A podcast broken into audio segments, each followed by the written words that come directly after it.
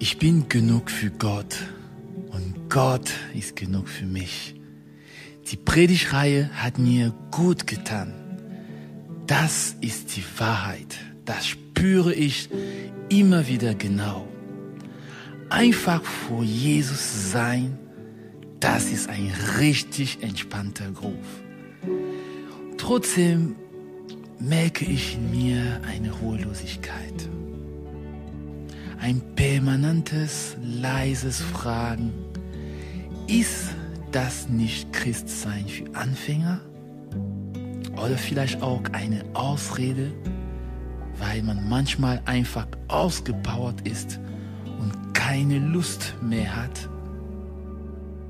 Hm.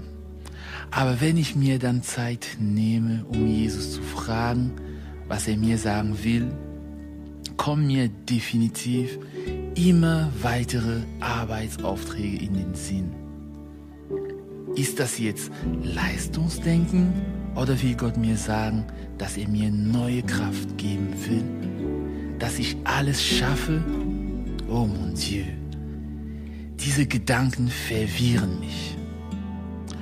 Also von daher nochmal die Frage. Auch wenn ich in diesem neuen Groove nicht halb so effektiv bin wie früher, bin ich trotzdem genug. Denn es gibt nichts, was ich mir sehnlicher wünsche, als dass ich zutiefst wüsste, dass Gott tatsächlich stolz auf mich ist. Gott, reiche ich dir so, so wie ich bin? Bin ich genug?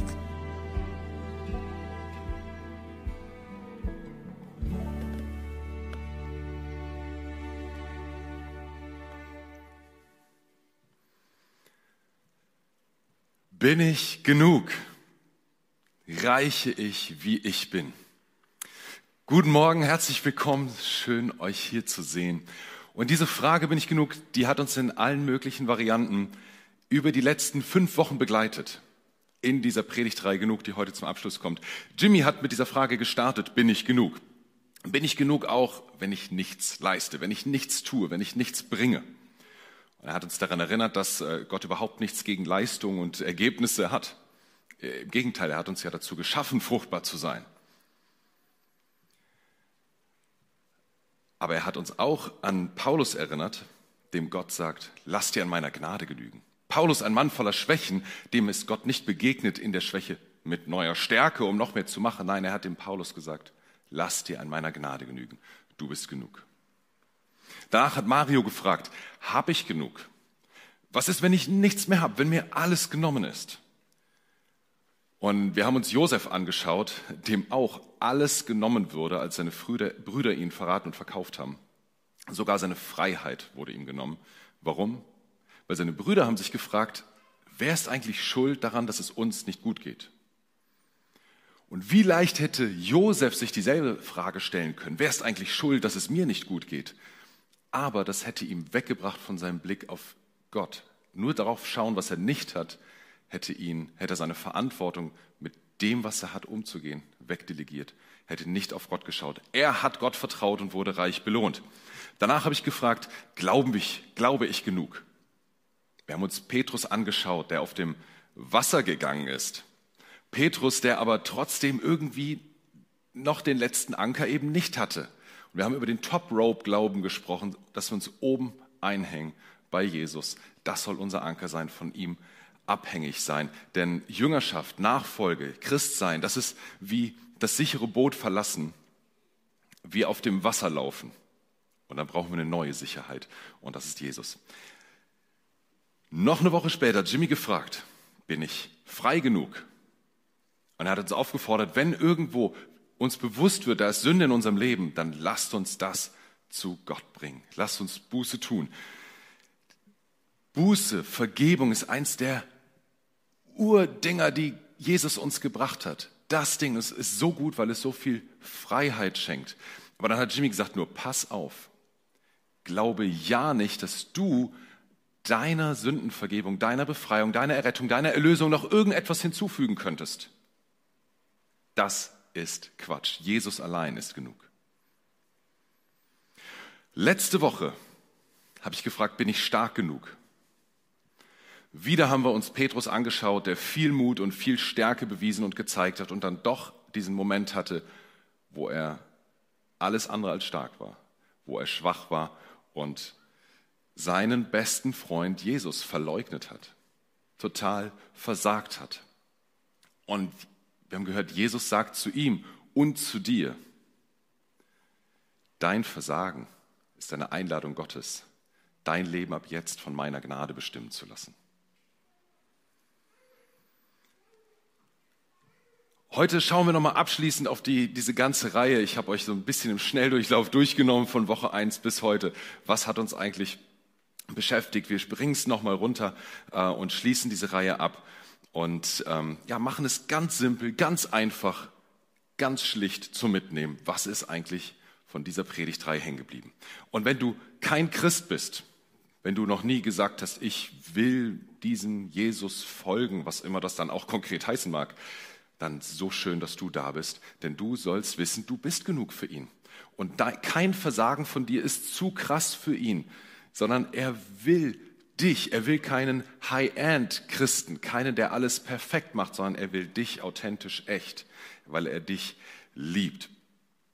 Und also das ist so ne, Christentum in a nutshell. Und jetzt stelle ich mir vor, manche sitzen hier und sagen, na ja, ist ja schön und gut, aber das ist doch alles so ein bisschen ja, das ist Christentum Basics, das ist Christentum für Anfänger, das ist Nachfolge 101. Äh, was soll ich damit anfangen? Ich weiß das schon. Und dich will ich, wenn, wenn du das bist, will ich dich heute ganz besonders herausfordern, denn das sind gefährliche Gedanken. Das sind gefährliche Gedanken. Gefährlich deshalb, weil sie uns lähmen können. Sie hindern uns, uns selbst anzuschauen und selber zu schauen, wo wir noch wachsen können. Sie äh, verführen uns dazu, genau das zu sagen. Ja, kenne ich schon, ich bin safe. Ich brauche mich um mich, um meinen Glauben, um meine Gottesbeziehung nicht mehr kümmern. Ich brauche nicht an mir arbeiten. Und ich kenne so Gedanken von mir. Ich kenne so Gedanken von mir, dass ich denke, ah, ich, ich weiß es, ich hab's drauf, ich hab's jetzt verstanden, ab jetzt läuft das Ding mit mir und Gott. Und dann merkt es schon mit mir und Gott, nicht mit Gott und mir. So, jetzt, jetzt weiß ich's, ja. Und dann, ein bisschen später, dann wache ich dann doch wieder auf. Und denke, ah, so ähnlich wie, dann denke ich, ah, jetzt habe ich verstanden, wie meine Frau sich geliebt fühlt und jetzt kann ich, jetzt lebe ich das endlich, ja, mit Gottes Hilfe will ich der perfekte und der beste Ehemann sein und nur wenig später dieselbe Diskussion schon wieder und ich muss mich wieder meinem Versagen stellen. Wieso Gott? Wieso Gott? Warum? Das wäre doch viel schöner, das einmal nur zu verstehen und zu sagen, ah, jetzt kann ich ganz entspannt mein Christsein leben. Wäre das nicht schön? Aber so ungern wir das hören möchten, glaube ich, ein Teil der Antwort ist, es ist ein Stück weit normal. Es ist so, es ist normal, dass Gott uns etwas zumutet im Sinne von zutraut. Gott traut uns zu, ermutet uns zu, dass wir an uns selber arbeiten. Immer wieder. Und das ist okay für Gott, wenn wir herausgefordert sind. Damit kommt er klar, wenn wir herausgefordert sind, ganz offensichtlich. Ich habe ein, ein Zitat gelesen von, von einem Ulf Johnson, der sagt, wir wachsen an den Schnittstellen von Widerstand und Ermutigung. Wir wachsen an den Schnittstellen von Widerstand und Ermutigung. Das sind die Momente, wo wir wirklich wachsen. Das heißt, wir, wir brauchen Herausforderungen, wir brauchen Probleme, wir, wir brauchen den Widerstand genauso, wie wir den Zuspruch, die Ermutigung und all das brauchen. Denn so lernen wir. Und denk mal, wenn du dich noch erinnern kannst, als du ganz klein warst und du hast dich mit aller Kraft irgendwo hochgezogen, richtig viel Widerstand, und dann hast du den ersten Schritt gemacht und deine Eltern haben dir zugejubelt, die haben, dir, haben dich gefilmt und das Video in die äh, Familiengruppe gepostet und haben gefeiert, dass du dann endlich den ersten Schritt machst, während du schon wieder auf der Schnauze liegst und dich hingelegt hast und den nächsten Widerstand spürst. Aber so bist du gewachsen. Widerstand und Ermutigung. Genauso in der Schule. Dann hast du angefangen, Französisch zu büffeln, büffeln, büffeln, um endlich die gute Note zu schreiben. Das Beispiel hinkt ein bisschen, denn für Französisch habe ich gelernt ohne Ende und trotzdem maximal eine 4 geschafft. Aber vielleicht ging es dir auf der Arbeit so, du hast irgendwas verbockt und hast einen Einlauf bekommen von deinem Chef und dann hast du es beim nächsten Mal besser gemacht und hoffentlich hat dein Chef das auch gesehen und dir auch Bestätigung und Ermutigung und Anerkennung gegeben, wenn es ein guter Chef war. Ja, so, so lernen wir Widerstand und Ermutigung. Wir brauchen beides. Das bringt uns vorher. Weil stell dir vor, was wären alle Herausforderungen, alle Probleme, alle Widerstände in deinem Leben ohne einen Funken Zuspruch, mit null Ermutigung, mit gar nichts Positivem, was dir zugesprochen wird. All diese Widerstände, das wären furchtbare, schreckliche Berge, unüberwindbare Berge, die dich hoffnungslos zurücklassen, an denen du einfach jeden Mut verlierst. Aber stell dir vor, du könntest einfach jede Ermutigung und jeden Zuspruch, ja, und alles bekommen, den es nur auf der ganzen Welt gibt. Die Leute feiern dich und, und es ist so genial und alle glauben an dich und perfekt. Aber es gibt keinen einzigen Widerstand zu lösen, kein einziges Problem zu lösen, keinen einzigen Widerstand zu überwinden. Gar nichts. Da, da ist nur Luft. Du wärst der Möglichkeit beraubt, wirklich Mut und Selbstvertrauen zu entwickeln und an dir zu wachsen. Das wäre Verwöhnung. Und in der Psychologie geht man davon aus, dass Verwöhnung in der Regel schlimmer ist als Vernachlässigung, weil du eben diese Möglichkeit nicht hast, dich zu testen, deine Grenzen kennenzulernen. Grenzen sind sowas Gutes, sowas Positives. Wir stehen in der Gefahr, oder manche von uns stehen in der Gefahr, dass wir uns von Gott verwöhnen lassen wollen. Darum machen wir es uns so bequem in unserem geistlichen Sessel ja, und chillen so richtig schön unser geistliches Leben und lassen es uns gut gehen. Gott liebt mich doch. Ich bin genug für ihn. Ist alles okay. Ich muss nichts tun. Oder wir zweifeln genau diese Aussage an. Der Sessel ist total verstaubt, weil da würden wir uns niemals hinsetzen, sondern wir denken, oh nein, was habe ich alles falsch gemacht? Wieso straft Gott mich? Jetzt habe ich wieder gesündigt. Äh, was ist schiefgelaufen? Ich, ich zweifle an mir, ich zweifle an meinem Glauben, darum zweifle ich an meiner Gottesbeziehung. Kann Gott so einen Menschen wie mich überhaupt jemals gebrauchen? Kann er mich überhaupt jemals zu irgendetwas bringen, was, was ihm irgendetwas nutzt? Beides Beides sind Varianten desselben Problems. Unser eigenes Selbsterlösungsprojekt. Die Variante, ich setze mich in meinen geistlichen Chillersessel und die Variante, der Sessel verstaubt.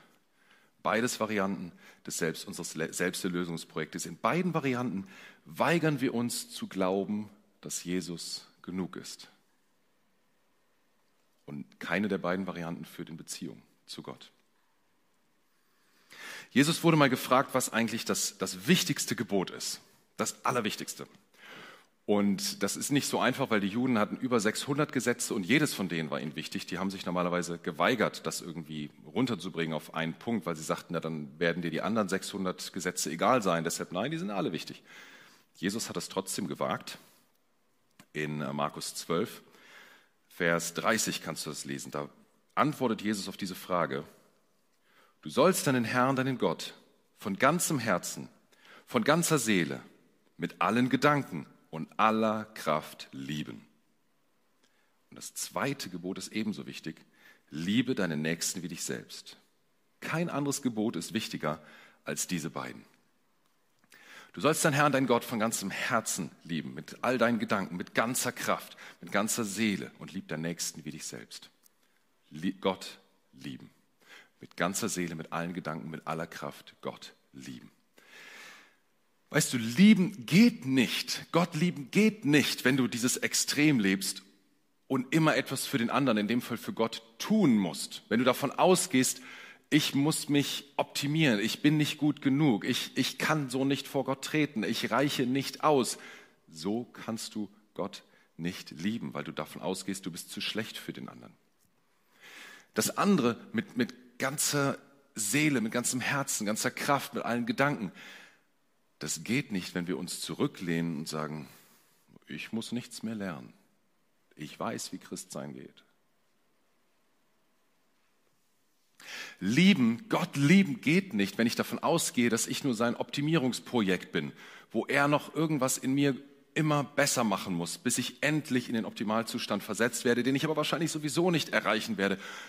Und genauso mit ganzer Seele, mit allen Gedanken, mit aller Kraft geht eben auch nicht, wenn ich mich nicht aufmache, um tiefer zu erkennen, wie Gott ist.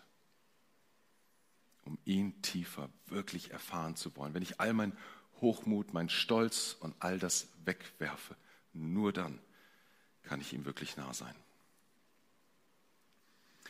Ich finde, da liegt irgendwo der Kern in diesem Bibelvers, was wir als Nachfolger, als Jünger von Jesus wissen müssen.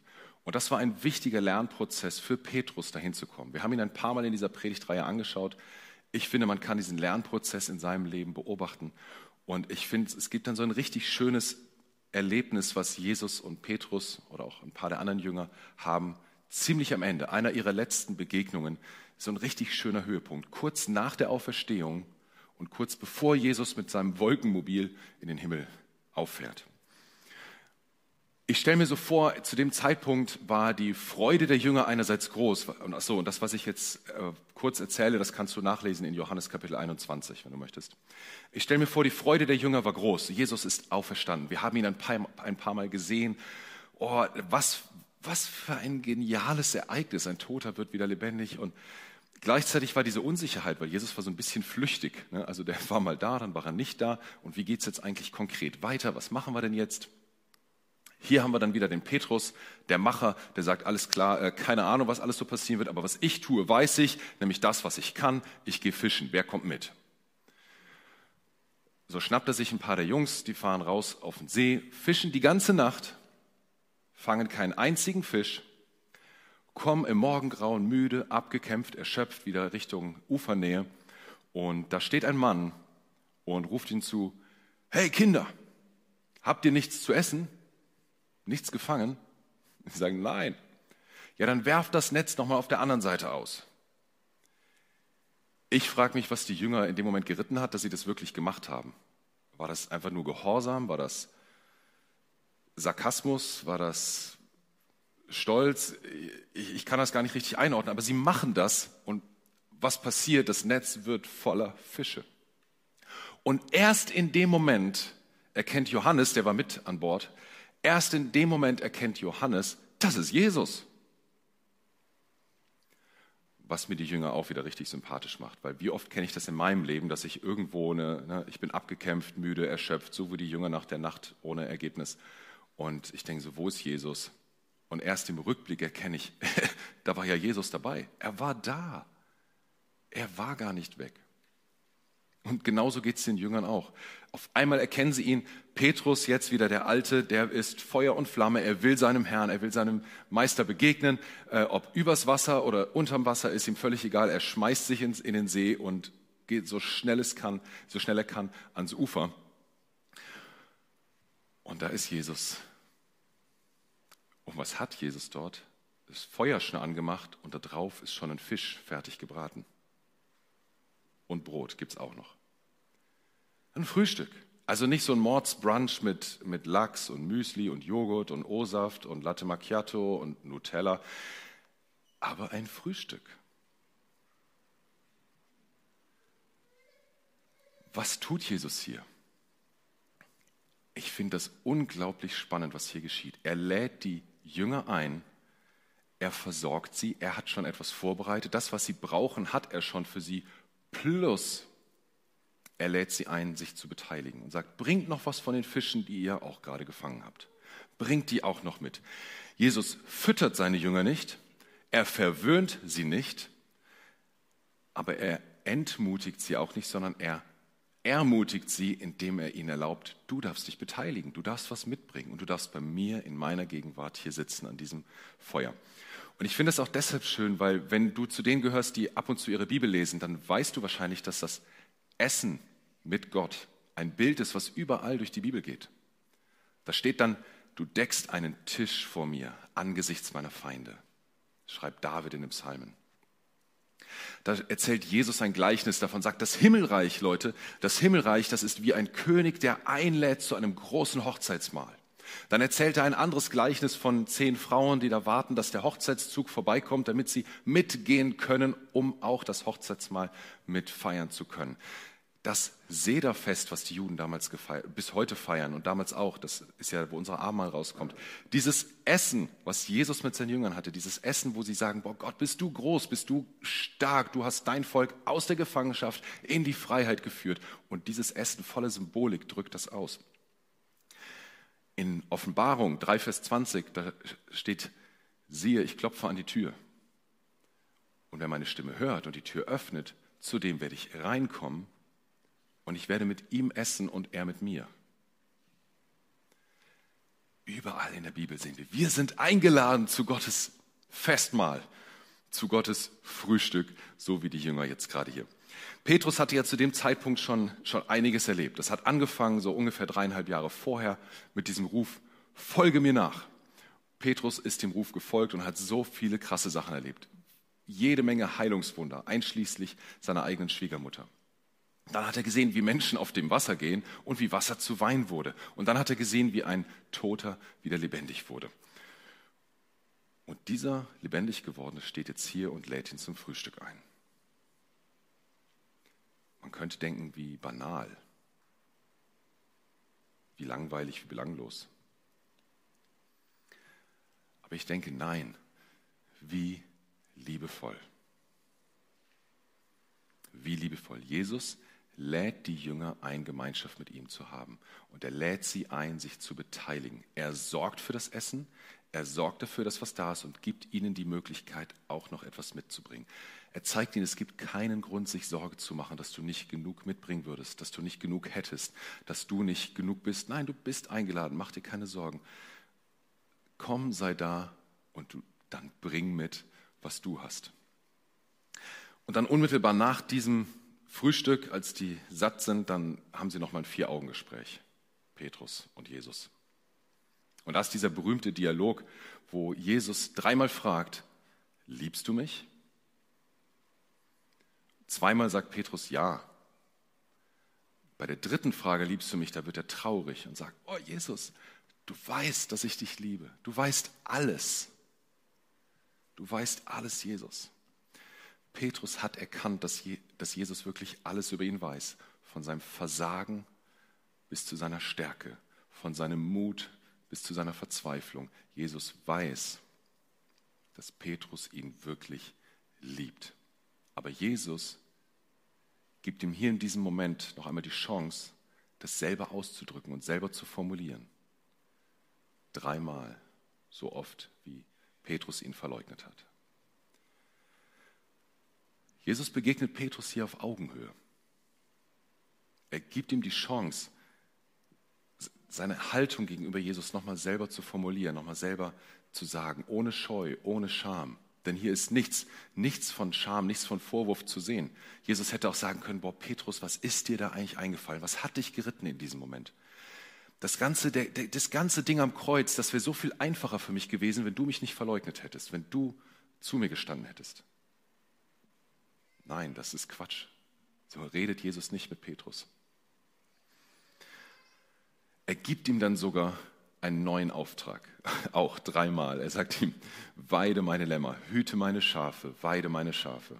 Ich habe einen Auftrag für dich. Und dann sagt er wieder, folge mir nach. Und ein paar Verse später nochmal, folge mir nach. So wie es anfing, so geht es hier weiter mit Folge mir nach, obwohl Petrus immer noch nicht perfekt war. Der hat sich später mit, mit Paulus sowas von in die Wolle gekriegt. Die hatten echte Differenzen, die zwei. Er war nicht perfekt, er hatte immer noch seine Schwächen. Aber trotzdem konnte Petrus diesen Auftrag, folge mir nach, jetzt viel besser leben als je zuvor, weil er mehr als je zuvor gelernt hatte. Gott lieben, ihm begegnen. Das ist das oberste Gebot. Und dann, wenn ich weiß, Gott liebt mich so sehr, ich muss keine Angst haben, dass ich sündig wäre, dass ich nicht perfekt für ihn wäre, ich kann mich dann mit Gottes Augen sehen, dann kann ich mich selber auch lieben. Und daraus entspringt Nächstenliebe. Daraus entspringt Annahme, Respekt für meine Nächsten. Dann habe ich Mut, den anderen zu respektieren, auch wenn der mal nicht so nett ist zu mir. Und das ist die Kernfertigkeit eines Nachfolgers. Gott lieben und sich selber lieben und dann den Nächsten lieben. Das ist Kernfertigkeit eines jeden Nachfolgers. Und um da anzukommen, müssen wir, brauchen wir einen lebenslangen Veränderungsprozess in unserem Inneren. Gott lädt dich ein an sein Lagerfeuer, an seinen Frühstückstisch. Am Ende im Himmel, da werden wir einmal an seinem Festmahl sitzen. Das wird das fetteste Brunch, was wir je hatten. Er lädt dich ein, dich dazu zu setzen, schon jetzt. Und er lädt dich ein, etwas mitzubringen. Weil Gott will Geschichte schreiben in dieser Welt, aber nur mit dir. Man könnte meinen, das wäre richtig dumm von Gott, weil du, genauso wie wir alle, jede Menge Flausen im Kopf hast. Aber es ist nicht dumm von ihm, sondern es ist so liebevoll von ihm, dass er es mit uns gemeinsam tun möchte. Ist das Christsein für Anfänger? Das könnte man so sehen. Aber stattdessen glaube ich, dass jeder Christ, ob Babychrist oder Seniorchrist, jeden Tag neu diese, diese Einladung annehmen muss. Regelmäßig diese neue Begegnung mit Jesus braucht, immer wieder darauf reagieren muss, um wirklich mit ihm zu lesen, leben. Und stattdessen tendierst du vielleicht zu einem der beiden Extreme und sagst, ah, ich bin eben nicht genug, ich traue mich nicht, ich bringe nicht genug, ich bin zu sündig, ich habe so viel Müll in meinem Leben, wie kann Gott das alles jemals wegnehmen? Ich, ich habe es immer noch nicht geschafft, für jemanden zu beten, dass er gesund wird. Ich, ich weiß sowieso nicht, wie man beten soll. Ich, ich, hm, hörst du, wie viel ich darin vorkommt? Oder du sagst das andere Extrem. Ich habe es verstanden. Ich weiß, wie es geht. Ich brauche mich jetzt nicht. Ich, meine Schuld ist vergeben und ich bin genug und es ist alles clean und ready und fertig. Aber wozu lieben wir uns denn manchmal selber nicht? Wozu lieben wir uns manchmal selber nicht? Könnte es sein, dass wir dadurch eigentlich sagen, oh, ich bin so unwürdig und in Wirklichkeit haschen wir nach Aufmerksamkeit und wünschen uns, dass andere Leute dann uns bestätigen oder dass Gott endlich sagt, du bist genug? Hat er doch schon längst gesagt.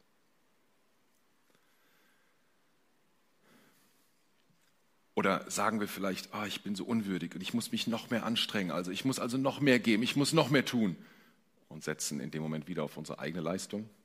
Ist so paradox, ne? aber manchmal tun wir genau das. Und wozu lieben wir uns da manchmal viel zu sehr und denken, ah, ich kann's und ich bin stark und ich brauch's nicht und, ich, und so weiter. Könnte es sein, dass wir unseren eigenen Weg gehen wollen, unsere eigene Gerechtigkeit finden wollen? dass wir ganz gerne unabhängig sind von Gott und lieber uns selber unser Leben gestalten wollen und da Gott nicht zu viel mitreden lassen wollen. Oder einfach viel zu sehr überzeugt sind von unserer Stärke und gar nicht sehen, wo wir noch Schwächen haben. Ich kenne das so von mir zum Beispiel. Als Pastor könnte man ja meinen, ja, der ist perfekt, der hat die perfekte Gottesbeziehung und so. Auch Pastoren sind Menschen. Ich kenne das von mir, dass ich dann arbeite, für die Gemeinde und arbeite und arbeite für Gott und arbeite und arbeite. Und ich denke so, ah, es wäre auch mal Zeit zum Beten. Nein, ich muss jetzt arbeiten. Und ich arbeite und dann, jetzt wäre Zeit für diese Predigt eher mal, diese Predigt im Gebet vorzubereiten oder mal selber Gott zu suchen. Nein, ich habe noch so viel To-Dos, so viel zu tun. Ich muss noch arbeiten. Klingt vielleicht ein bisschen simpel, aber was steckt dahinter, ist richtig tief. Dahinter steckt, dass ich mich dann immer wieder ertappe eigentlich kann ich es ja. Eigentlich kann ich diese Predigt schreiben ohne Gott. Eigentlich kann ich diese Gemeinde bauen ohne Gott. Ganz schön hochmütig. Und ich fand das richtig schön, diese Predigtreihe vorzubereiten und, und da selber predigen zu dürfen. Es hat auch mit mir was gemacht in diesem, das Buch, was ihr heute auch nochmal kaufen könnt, wenn ihr wollt, im, im Foyer, glaube ich, oben. Äh, also wenn du sagst, ich will jetzt anfangen, kannst du auch jetzt noch lesen. Das Buch ist immer noch gut, auch wenn die Predigtreihe vorbei ist. Mir hat es ähm, nochmal, mich hat es ermutigt, oder ich habe einen Schritt davon umgesetzt in meinem Leben. Ich habe ein Programm bei mir auf dem Computer installiert, was mich alle, sechs, äh, alle 60 Minuten, also einmal die Stunde, schaltet das mein Bildschirm aus und gibt mir einen 5-Minuten-Countdown. Und diese fünf Minuten, die nutze ich, um wieder zu sagen, Gott, ich gebe deiner Liebe Raum. Gott, ich liebe dich, ich brauche dich jetzt. Ich bin so abhängig von dir, Gott. Und das hilft mir total, mich neu zu fokussieren und manchmal zu merken, ich habe mich verrannt in irgendwelchen To-Dos, die jetzt gar nicht wichtig sind. Oder neu zu schauen, was will Gott eigentlich sagen gerade. Ein Freund habe ich das erzählt, der meinte, Matthias, du hast was falsch verstanden. Das ist ein Virus, wenn er deinen Bildschirm ausschaltet. Aber ich bin der Meinung, nee, das ist schon genau das, was ich gerade brauchte. Liebst du mich? Ist die Frage, die Jesus heute an dich hat. An dich, an dich, an dich. Liebst du mich? Diese Frage stellt er dir heute. Und wie möchtest du auf diese Einladung reagieren? Möchtest du dieses Frühstück mit annehmen? Sagen im übertragenen Sinne, ich komme an deinen Tisch, Gott. Ich lasse mich versorgen von dir und ich darf mitbringen. Wie schön ist das? Das ist Christentum 101, das sind Basics und das ist so relevant für jeden von uns. Vom neugeborenen Christen bis zum Pastor. Diese Dinge, die müssen nämlich von unserem Kopf, manche von uns haben das so oft gehört, aber die müssen von unserem Kopf in unser Herz wandern. Jimmy hat das vor ein paar Wochen gesagt, ne, die längsten 20 Zentimeter. Ich glaube, weil ich so groß bin, sind es bei mir sogar noch mehr als 20 Zentimeter. Also brauche ich noch mehr Zeit, bis es wirklich ins Herz kommt. Aber Jesus hat uns zuerst geliebt. Wir dürfen ihn zurücknehmen, lieben, diese Einladung annehmen. Und diese Begegnung mit ihm, die brauchen wir immer wieder, egal wie lange wir Christen sind. Und ich will jetzt, jetzt eine Einladung aussprechen für die, die sagen, diese Einladung an Gottes Tisch, die habe ich noch nie angenommen. Wenn das so ist, dass dieser Gott, dass ich genug bin für diesen Gott, wie ich bin, mit allem Versagen nimmt er mich an, dann will ich den auch annehmen. Wenn der mich so sehr liebt, dann will ich ihn zurücklieben. Wenn du diese Entscheidung noch nie getroffen hast, aber sagst, heute Morgen will ich das tun und ich will seine, seinen Fürspruch, seinen Zuspruch annehmen, seine Ermutigung annehmen, auch seine Herausforderungen annehmen, aber auch seine Vergebung annehmen. Sagst, das will ich heute tun.